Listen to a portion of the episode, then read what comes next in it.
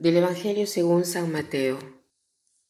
En aquel tiempo Jesús llegó al templo y mientras enseñaba se le acercaron los sumos sacerdotes y los ancianos del pueblo para preguntarle, ¿con qué autoridad haces esto? ¿Quién te ha dado semejante autoridad? Jesús les replicó, Os voy a hacer yo también una pregunta. Si me la contestáis, os diré yo también con qué autoridad hago esto. El bautismo de Juan, ¿de dónde venía? ¿Del cielo o de los hombres? Ellos se pusieron a deliberar. Si decimos del cielo, nos dirá, ¿por qué no, lo, no le habéis creído? Si le decimos de los hombres, tememos a la gente, porque todos tienen a Juan por profeta. Y respondieron a Jesús, no sabemos. Él por su parte les dijo, pues tampoco yo os digo con qué autoridad hago esto. Este pasaje que acabamos de leer viene después que él votó a los vendedores del templo. Entonces los sacerdotes y ancianos le preguntan que con qué autoridad no tú haces estas cosas. Eh, lo quieren sorprender, lo quieren eh, le quieren hacer ver que él no es un sacerdote, que por lo tanto no puede tener ese derecho. Jesús hubiera podido muy bien decir yo soy la segunda persona de la Santísima Trinidad y dar prueba de su divinidad, pero no lo hace. Les hace una pregunta para hacerlos entrar en sí mismos y les pregunta, les dice, ¿el bautismo de Juan de dónde venía? ¿Del cielo o de los hombres? Y naturalmente estos ancianos fueron cogidos de improviso, porque si hubieran respondido que venía de Dios, entonces Jesús les hubiera dicho, entonces, ¿por qué no les han creído?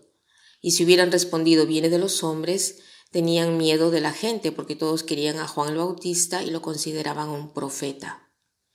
Entonces responden, no lo sabemos. Y Jesús tampoco responde. Pero no es que no quiere responder, sino que Él nos quiere hacer ver que tantas veces nosotros hacemos preguntas no para saber la verdad, porque ellos ya habían decretado que matarían a Jesús, sino para mantener la vida ambigua y mantener el poder. Entonces, hoy nos podríamos preguntar si verdaderamente tenemos el deseo de conocer la verdad.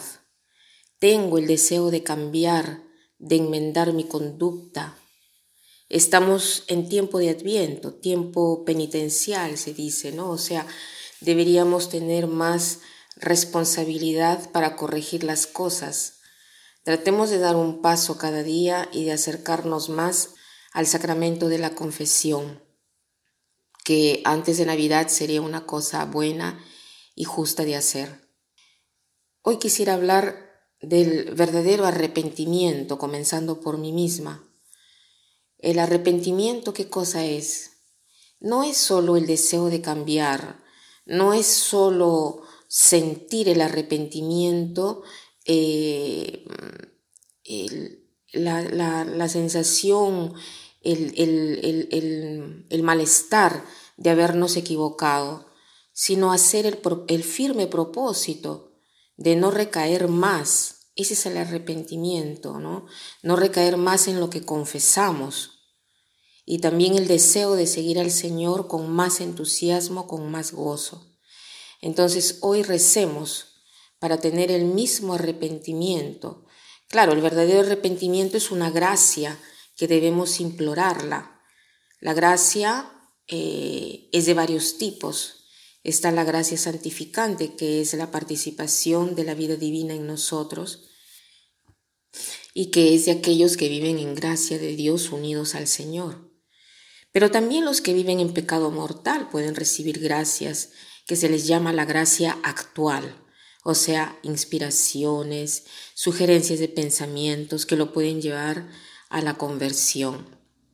Pidamos entonces al Señor de darnos a nosotros y a quien está lejos de Dios esa gracia actual, o sea, esa posibilidad de entrar en la propia vida, de entrar en nosotros mismos y de cambiar, de tener el verdadero arrepentimiento y podernos ofrecer, poder ofrecer algo por esa persona que que está lejos de Dios. Pidamos este don para poder encontrar la gracia santificante y entrar en amistad con Dios. Y para terminar, quiero citar esta frase que dice así, el arrepentimiento es la inocencia del pecador. El arrepentimiento es la inocencia del pecador. Que pasen un buen día.